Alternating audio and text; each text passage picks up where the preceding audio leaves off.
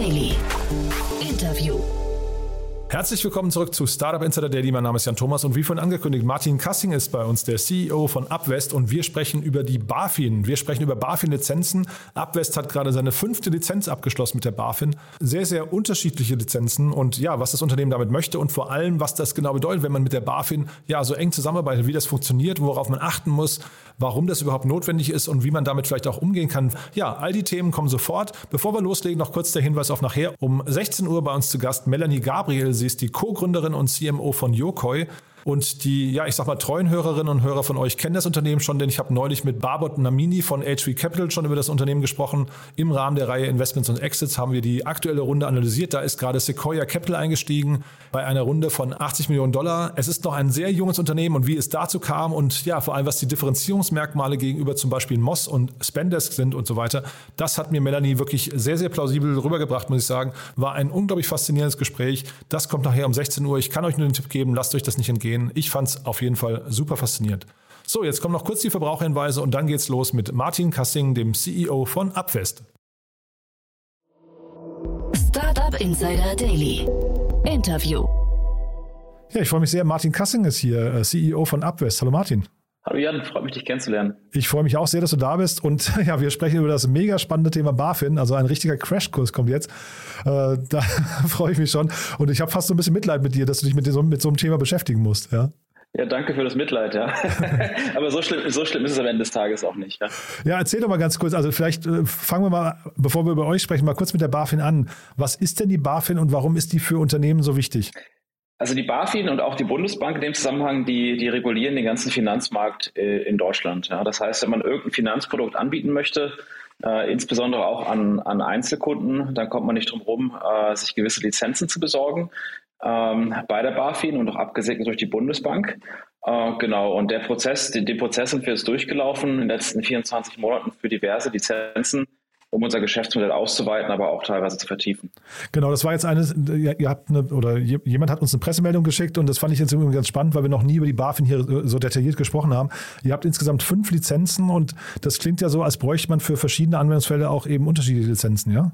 Ja, ja, genau. Also du hast, ich kann dich vielleicht ganz kurz mal durchführen, äh, grob, was für Lizenzen das sind. Ähm, das eine ist die Crypto Custody Lizenz, also die ganze Verwahrung von Kryptowerten. Das ist mittlerweile auch reguliert in, in Deutschland. Ähm, dann das ganze Finanzkommissionsgeschäft. Da geht es darum, dass man sich an Börsen anschließen kann und dann auch im Namen der Kunden Aufträge ausführen kann. Ja, also man schließt sich beispielsweise an, an TradeGate an oder auch teilweise äh, an andere, andere Börsen. Dann gibt es das ganze Geschäft, äh, Depotgeschäft, ja, also auch die Verwahrung von, von Wertpapieren, ETFs, Aktien und äh, zu guter Letzt noch den, den äh, Eigenhandel, ja, dass man quasi das Geschäft aufs eigene Buch machen kann, um unter anderem auch gewisse Features anzubieten. Und diese Lizenzen haben wir uns alle in einem Rutsch besorgt. In einem Rutsch, ja. Und das heißt, ähm, jetzt hinterher, ihr bietet auch quasi diese Dienstleistungen an oder bietet ihr die, äh, weil ich habe mir eure Webseite ein bisschen angeguckt, das klang fast so ein bisschen, als würdet ihr, würdet ihr eher so ein bisschen wie so, so eine Solaris-Bank auftreten, dass ihr eigentlich quasi äh, ich weiß nicht, Infrastruktur bereitstellt, ne? Genau, also wir sind eine Tech-Firma, ähm, die Lizenzen hat, ne? Also es ist keine Bank mit Tech, sondern Tech mit Banklizenzen. Ähm, und haben wir über die letzten vier Jahre auch viel Technologie entwickelt. Unser eigenes Kernbankensystem unter anderem für Investments. Das heißt, wenn irgendein Fintech äh, Investmentprodukte anbieten möchte, kann es sich einfach anschließen über eine technische Schnittstelle, das nennen wir bei uns eine API, und kann über diese dann an die Endkunden Investmentprodukte anbieten. Ähm, da, da gehören dazu Wertpapiere wie ETFs, Stocks, aber auch Cryptocurrencies. Äh, das heißt, man muss sich das so vorstellen, dass wir ähm, mit der Lizenz noch eine gewisse Tiefe erreichen mit unserem technischen Angebot und dadurch eine gewisse Flexibilität haben. Ne? Also der, unser, unsere Kunden müssen nur mit uns sprechen, die brauchen keine externen Bankpartner mehr, ja, weil wir selbst die, die Bank sozusagen sind. Ähm, plus wir können natürlich dadurch auch deutlich mehr machen auf der Produktseite ähm, und äh, können das auch dann kostengünstiger anbieten, weil wir natürlich die Tiefe in der Technologie haben und auch in den Lizenzen. Wie, wie kommt man auf so eine Idee? Ich glaube, das entwickelt sich über die Zeit. Ne? Ähm, ich, ich denke, kein, kein Fintech-Gründer, also vor zwei, drei Jahren hat gesagt, oh, ich möchte unbedingt alle, alle BaFin-Lizenzen ja, haben und, eben, ja. Kern, und Kernbankensysteme entwickeln. Äh, das hat sich bei uns historisch so ergeben. Ne? Wir haben einfach gemerkt, desto größer die, die Kunden werden und in dem Fall auch die Fintechs, die sind mittlerweile ja auch relativ groß ähm, in, in, in den Kundenanzahlen, aber auch in der Kapitalisierung, ähm, desto, desto mehr muss man eigentlich machen, was auch im traditionellen Markt schon stattgefunden hat. Ja? Das heißt, es wird mehr reguliert, es wird deutlich überwacht, äh, man muss sicherer das anbieten, man muss es mehr at Scale anbieten, modularer anbieten. Ähm, und wir sind da eigentlich reingewachsen in das ganze Thema und haben auch das Glück gehabt, dass wir frühzeitig dann Investoren bekommen haben, die an unsere verrückte Idee geglaubt haben. Mhm. Über die können wir gleich nochmal sprechen. Ne? Letzte Runde ist ein bisschen länger her schon bei euch. Vielleicht ist ja sogar, vielleicht magst du ja sogar gleich äh, sagen, dass ihr äh, schon kurz vor der nächsten Runde steht oder sowas. Kannst du mir ja gleich nochmal erzählen. Aber äh, lass uns nochmal ganz kurz bei dieser BaFin-Geschichte bleiben. Also ähm, wie aufwendig ist das jetzt wirklich ähm, und, und wie notwendig ist das auch? Also welchen, weil also die BaFin wird ja spätestens seit Wirecard, zumindest im, im Kontext der Startup-Szene, so ein bisschen, ich weiß nicht, ein bisschen skeptischer gesehen. Ja, ähm, ist das so? Naja, also wenn du in Deutschland Geschäft machen willst, in dem regulierten Bereich, da kommst du an der Waffe nicht vorbei. Ähm, das heißt, selbst wenn sie skeptisch angesehen wird, was ich nicht bestätigen würde, mhm. äh, dann musst du trotzdem die Lizenzen besorgen, äh, um das Geschäft dann auch in Deutschland auszuführen. Und es hat auch den weiteren Vorteil, ähm, dass du, wenn du eigentlich die BaFin-Lizenz hast, oder BaFin-Lizenzen, du das relativ einfach nach Europa ähm, äh, passporten kannst, äh, mhm. weil die Lizenz zum einen anerkannt wird aber auch es da schon gewisse Systeme gibt, um das zu internationalisieren. Also es ist schon in Europa mit die, die härteste Lizenz, die du, ähm, der, der härteste Regulator, sag ich mal so, ähm, den es da gibt äh, und damit auch ein Ritterschlag, das zu bekommen.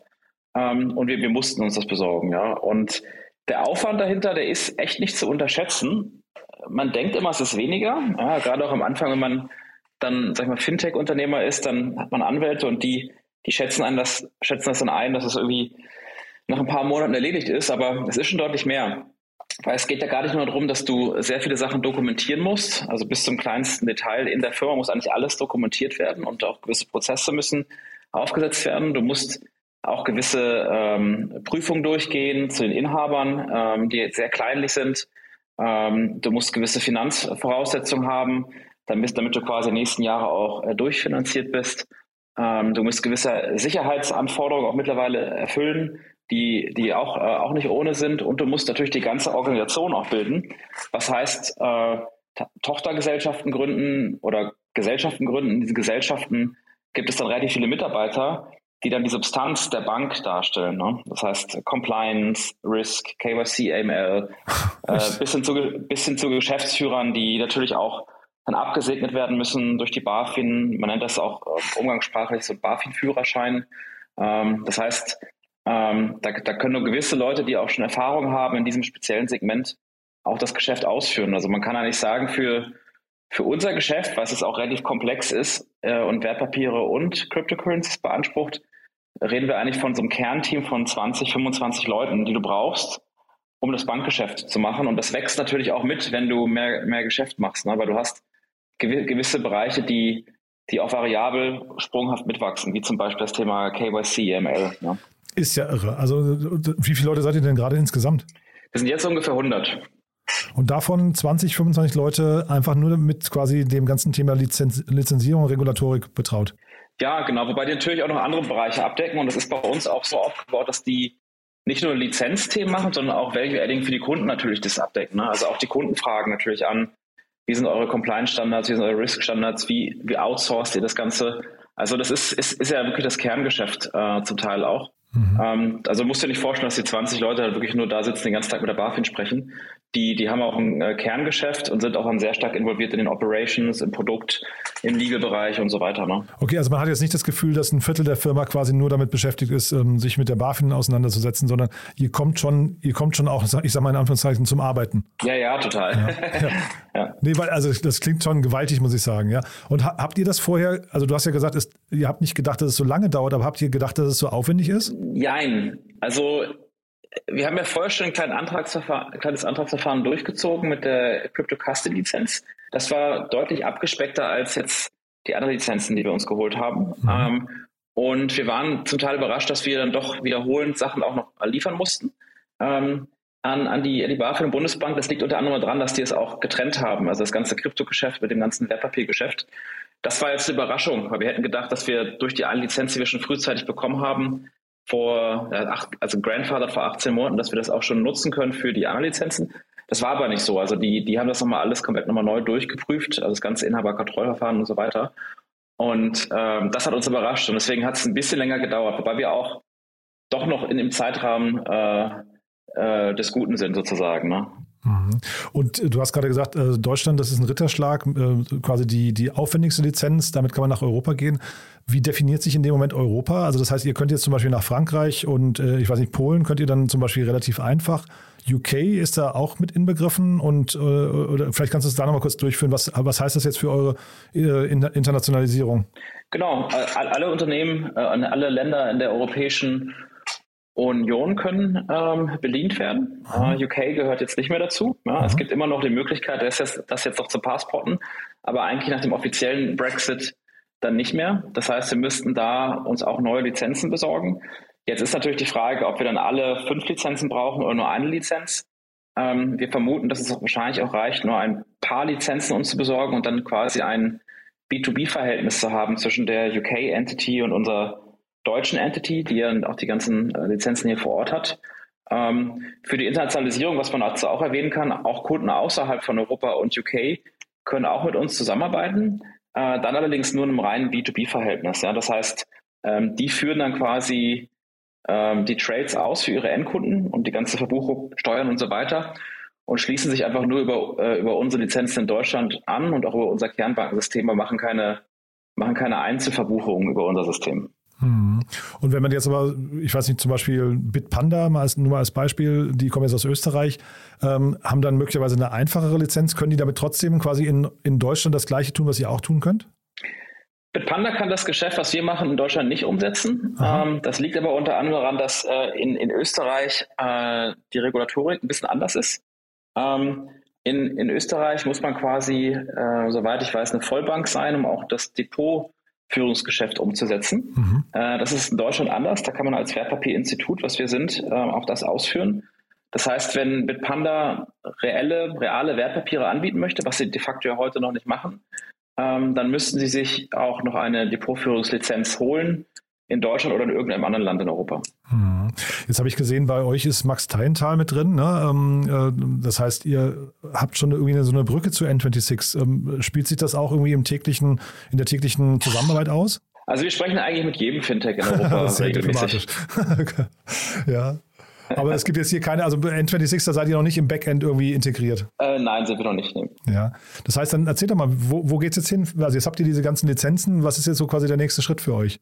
Genau, also dieses Jahr ist eigentlich gekennzeichnet durch Integration. Also wir haben relativ viele ähm, Kunden schon für uns ge äh, gewinnen können. Ähm, und mit jedem Kunden wird quasi das Spektrum, was wir anbieten, noch ein bisschen weiter. Also am Anfang gehen wir jetzt live in ein, zwei Wochen äh, mit dem ersten Kunden für, für ein ETF-Portfolio-Produkt. Das heißt, da kann man auf der Plattform in ETFs und ein Portfolio-Konstrukt investieren, auch mit Sparplänen. Das wird dann ausgeweitet sozusagen auf, äh, auf Aktien und Cryptocurrencies und ein ein automatisiertes Portfolio-Tool für einen weiteren Kunden. Ähm, und in Q4 kommen dann noch Mutual Funds mit dazu. Ja, das heißt, ähm, eigentlich, eigentlich ist das ja schon, sag mal, von der, von der Entwicklerleistung und was wir umsetzen müssen, schon, schon eingebucht. Ähm, und wir versuchen natürlich, die Kunden, die wir jetzt gewinnen konnten mit Verträgen, ähm, auch, auch äh, zu begeistern, ja, dass sie wirklich happy sind mit unserer API, mit der Servicequalität, ähm, genau, und auch mit der Performance. Mhm. Und also weil ich gerade N26 angesprochen habe, ähm, man kennt das ja da, dass das Zusammenspiel mit der BaFin da nicht ganz so einfach ist. Ähm, ich weiß jetzt nicht, ob du erzählen möchtest, was der Max dann immer erzählt oder wie er flucht, aber vielleicht kannst du zumindest mal beschreiben, wie es für euch sich darstellt. Also greifen die dann bei euch auch ein? Also re regulatorisch habt ihr manchmal da irgendwie, bekommt ihr da manchmal irgendwie auch, ich weiß nicht, eine 10, 20, 30 Grad äh, Abweichung äh, genannt, dass ihr also quasi nicht mehr in die gleiche Richtung laufen könnt wie vorher, sondern bestimmte Dinge vielleicht nicht. Also N26 war es ja, glaube ich, relativ drastisch. Die durften ja dann äh, die, nur noch eine bestimmte Anzahl, ich glaube 50.000 oder so habe ich in Erinnerung, Neukunden pro Monat oder so gewinnen in Deutschland, ne? Genau, genau. Ich glaube, das Wachstum wurde von denen gedrosselt. Aber ich weiß gar nicht, ob es nur in Deutschland war oder auch im Ausland. Ach so, ja, genau. Vielleicht sogar das, ja. Mhm. Ähm, äh, bei uns ist eigentlich das Verhältnis mit der Bundesbank und auch mit der BaFin super. Also wir haben regelmäßigen Austausch. Ähm, und wir haben auch Geschäftsführer und sag ich mal ein Team, die das schon des Öfteren gemacht haben. Ne? Also da gibt es schon eine Vertrauensbeziehung äh, zu, zu, zu, den Regulatoren. Ähm, ich, bisher fand ich den Austausch sehr zielführend. Ich weiß natürlich jetzt nicht, wie das ist, wenn wir jetzt auch gewisse Größen erreichen wie ein N26. Ja, muss man auch sagen, dass die natürlich auch sehr, sehr schnell gewachsen sind. Also das ist auch unge ungewöhnlich für, für, für eine Bank. Also Deutsche Bank ist natürlich nie so schnell gewachsen wie jetzt ein N26. Ne? Und ich also glaube, vielleicht da nochmal kurz zur, zur Erklärung oder zur Erläuterung. Ich glaube, es waren Geldwäschethemen, die da, glaube ich, der BaFin aufgestoßen sind, wo dann der äh, KYC-Prozess, glaube ich, nicht ganz äh, transparent oder zumindest nicht nachvollziehbar war. Und dann hat man da eben gesagt, wir, wir müssen uns das genauer angucken. Ne? Also ich glaube, das kommt natürlich mit, mit schnellem Wachstum dann auch solche Themen, glaube ich. Ne? Ja, genau. Ich glaube, es ist gar keine einfache Entscheidung. Gehst du aufs Wachstum oder gehst du quasi auf ähm, komplette Compliance? Und ich glaube, mhm ab einer gewissen Größenordnung ähm, ähm, wird es auch komplizierter. Ja, die BaFin schaut sich auch größere Fintechs genauer an als kleinere Fintechs. Mhm. Macht ja auch Sinn, weil sie einfach systemisch relevanter sind. Total. Aber wenn du jetzt trotzdem mal, du sagst gerade, ihr habt ein gutes Vertrauensverhältnis, ähm, wenn du jetzt so einen Guide schreiben müsstest, How to BaFin, also ähm, was würdest du jetzt quasi als wichtigste Punkte, wenn jetzt jemand auch sagt, wir möchten uns mit der BaFin jetzt hier irgendwie beschäftigen, weil wir eine Lizenz brauchen, ähm, was, was würdest du empfehlen, worauf man achten muss unbedingt? Ich glaube, du brauchst äh, ein gutes ähm, Team in-house. Ja, also Legal, General Counsel würde ich sofort empfehlen für die Themen, das direkt auch in-house äh, zu besorgen. Ähm, du brauchst äh, Geschäftsleiter, Geschäftsführer, die bei der BaFin auch durchgehen und auch Lust auf das Thema haben und natürlich auch dann dementsprechend Erfahrung, sonst würden sie äh, nicht, nicht durchgehen. Du brauchst gute Anwaltskanzleien, ähm, die agil mit dir auch zusammenarbeiten. Ja, also bei uns haben wir oft auch auf Slack zum Beispiel kommuniziert und hatten einen regelmäßigen Austausch. Ähm, du brauchst Kapital und Geduld. und ähm, ja, dann ist das auf jeden Fall, glaube ich, für, für jedes Fintech auch möglich. Cool. Also ja, klingt sehr spannend. Wie gesagt, ich finde das mit den 20, 25 Leuten bei euch, das finde ich total, total krass. Auch wenn du sagst, es werden vor allem noch mehr. Ähm, habt ihr denn jetzt alle Lizenzen, die ihr braucht? Wir haben jetzt alle Lizenzen, die wir brauchen in Europa. Wir würden jetzt die Lizenzen in, in UK noch anschließen. Mhm, aber USA ist dann für euch noch kein Thema. Das ist, ähm, oder, ne, oder Asien. Das, das, da bräuchte man dann wieder eigene Lizenzen wahrscheinlich, ne? Genau, das wäre jetzt zu komplex. Also der europäische Markt ist riesig ähm, und das, das, das reicht uns erstmal. Hm. Und wie ist denn das eigentlich? Ähm, es gibt ja auch Unternehmen, die machen das, glaube ich, äh, von, von Malta ne, oder so, also oder Liechtenstein oder so, so ein bisschen vielleicht äh, halbregulierte äh, Bereiche. Ähm, das war für euch keine Option. Nee, das sind immer so eine Launchpad-Lizenzen. Ne? Das kannst du am Anfang machen, mhm. um dein Produkt zu testen.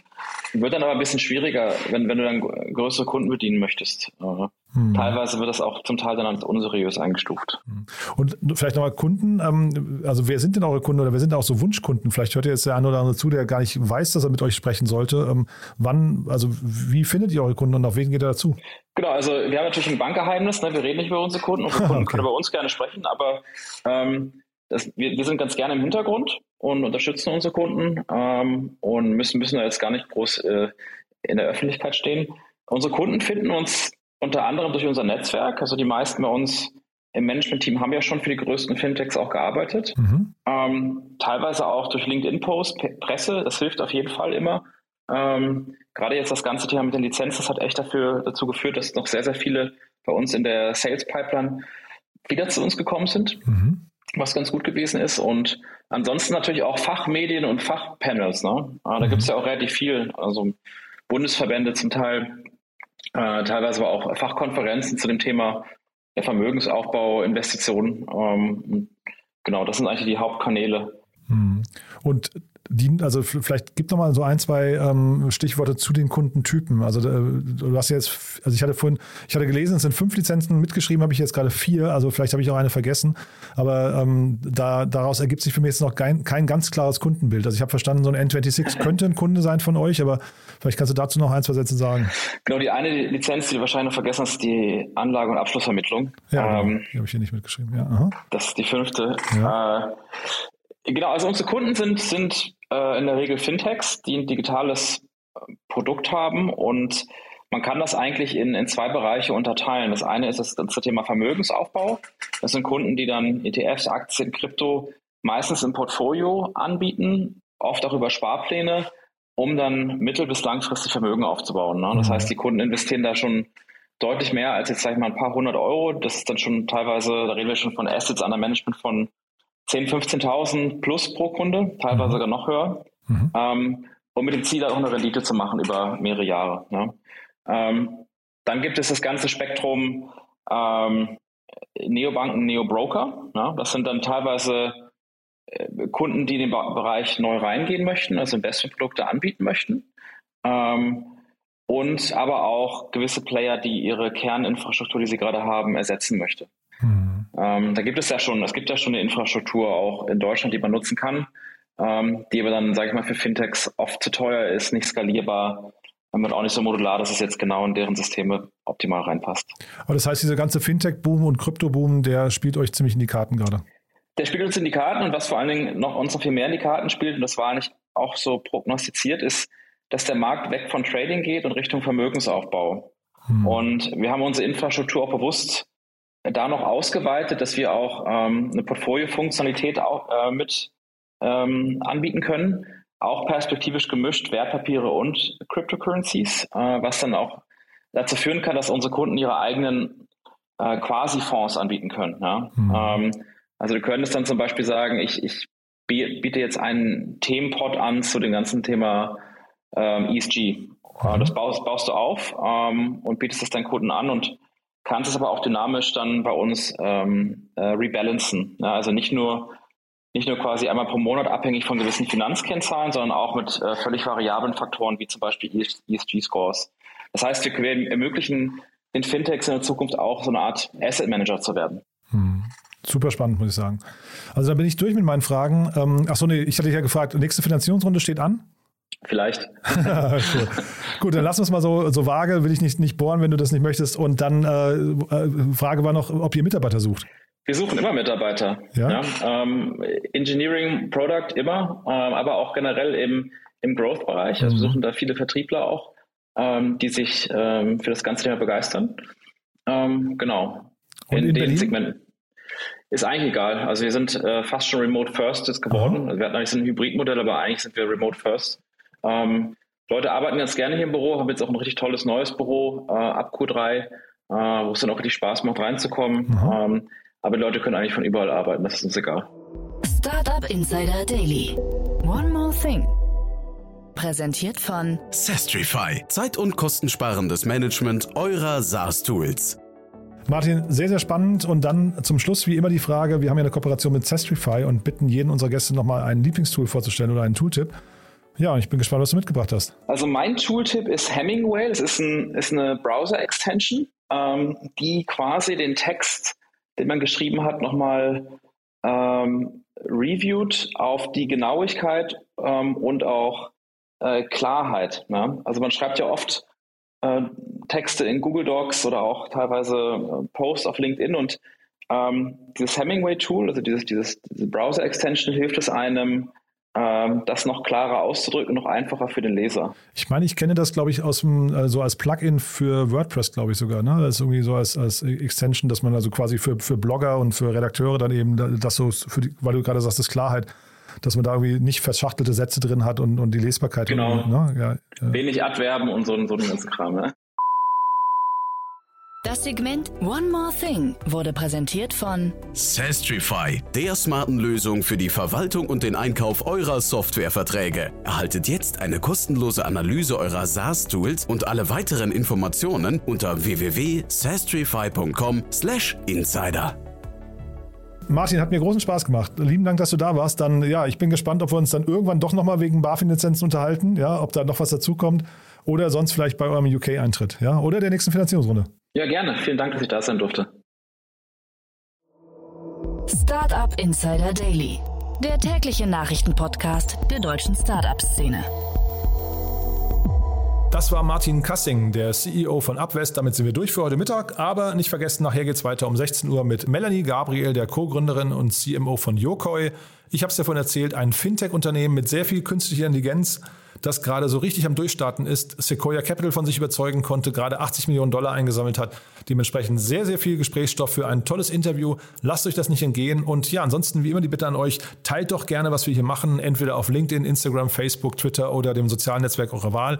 Wir freuen uns auf jeden Fall immer über neue Hörerinnen und Hörer, die uns noch nicht kennen. Dafür schon mal vielen Dank an euch und ansonsten, ja, gehabt euch wohl und hoffentlich bis nachher. Ciao, ciao.